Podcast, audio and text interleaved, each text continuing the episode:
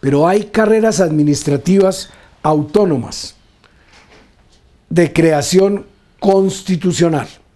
Fijémonos cómo hay la carrera administrativa propia de la Contraloría General de la Nación. Porque la Contraloría ejerce la función fiscal, que es separada de la rama administrativa del poder público, que es separada de la rama legislativa del poder público, que es separada de la rama judicial del poder público, que es distinta a la Fiscalía General de la Nación entonces debe tener una carrera administrativa especial, ajena al Ejecutivo, que se vería de pronto en la gran tentación de influir en la selección de quienes van a vigilarlo. Por la misma razón, la Procuraduría General de la Nación tiene cargos de libre nombramiento y remoción como por ejemplo los procuradores delegados, que ejercen esa función del Ministerio Público como si fueran para el caso el propio Procurador General de la Nación que los delega, pero ellos son de libre nombramiento y remoción. Pero el cuerpo administrativo de la Procuraduría General de la Nación, que no es de libre nombramiento y remoción, debe tener estabilidad y no debe estar sujeto a la carrera administrativa que podría haberse tentado el Ejecutivo de influirla, porque el Ministerio Público vigila y controla desde el punto de vista de la función que le asigna la Constitución, toda la conducta oficial de los servidores públicos.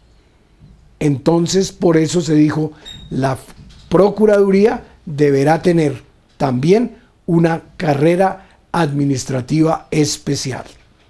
En resumen, hasta aquí tenemos carrera administrativa general y carreras administrativas especiales de creación constitucional.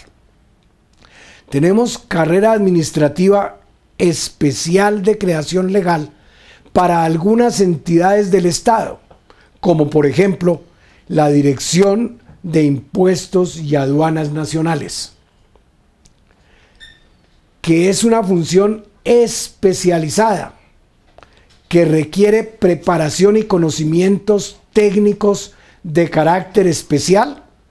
Por esa razón debe tener también una carrera administrativa especial que no ha sido hasta ahora, por una serie de problemas que aquí, o de conflictos o de concepciones, que hasta aquí no es momento de analizar, posible establecer con la técnica y la independencia para el servicio público que sería deseable.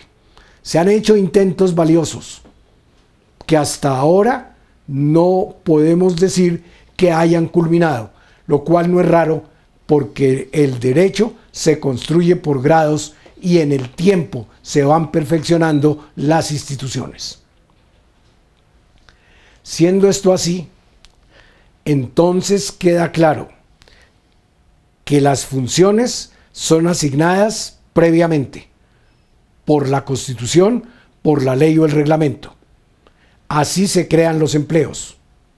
Que los empleados ejercen los cargos, los empleos y que los empleos, a los empleos se accede como parte del derecho político de los ciudadanos y por esa razón es necesario que lo hagan en pie de igualdad. Para que esto se cumpla, se organiza la carrera administrativa o las carreras administrativas en la forma en que lo hemos dicho, carrera administrativa general, pero carreras administrativas especiales de creación constitucional, la mayoría, unas muy pocas de carácter especial. Con esto, entonces tenemos ya un punto de partida claro. Hay, sin embargo, servidores públicos que no son de carrera, los de libre nombramiento y remoción, los de elección popular o los trabajadores oficiales. Los demás son de carrera. Implementar la carrera administrativa, pasar de la época nefanda del clientelismo político o la distribución de los cargos conforme a la cauda de carácter político de los jefes seccionales en los departamentos o en los municipios, o de los jefes políticos nacionales, lo cual deforma toda la democracia luego a la carrera administrativa, pasar a la carrera administrativa es una conquista constitucional del pueblo colombiano cuando se consagró así en la constitución de 1991. Eso permite al empleado varias cosas. Uno, el ingreso por concurso.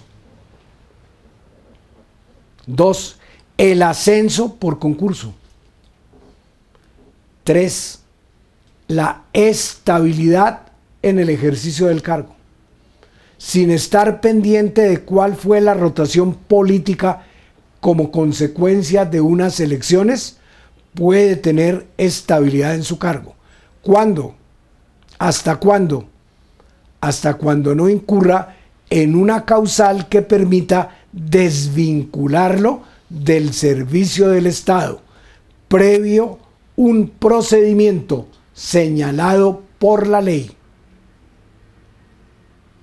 Porque en ese caso no podría ser removido por la propia voluntad del superior jerárquico que hizo el nombramiento, sino con la garantía que se le da de estar ingresando en la carrera estar ingresado a la carrera administrativa para la estabilidad del empleo, entonces surge como corolario que podrá ser desvinculado sí cuando incurra en causal de mala conducta, por ejemplo, o cuando incurra en la inejecución sistemática de las obligaciones propias del cargo. Es obvio que esto requiere probar la mala conducta, probar la falta, en resumen, es en que, se incurrió por el servidor público. Pero probar la que implica que haya un procedimiento administrativo para el efecto, conforme a la ley. Si tiene estabilidad, sí puede ser desvinculado, previo el cumplimiento de un procedimiento señalado por la propia ley para no vulnerar el derecho de defensa y no dejar en la nada el derecho a la estabilidad propia de la carrera administrativa en el servicio público.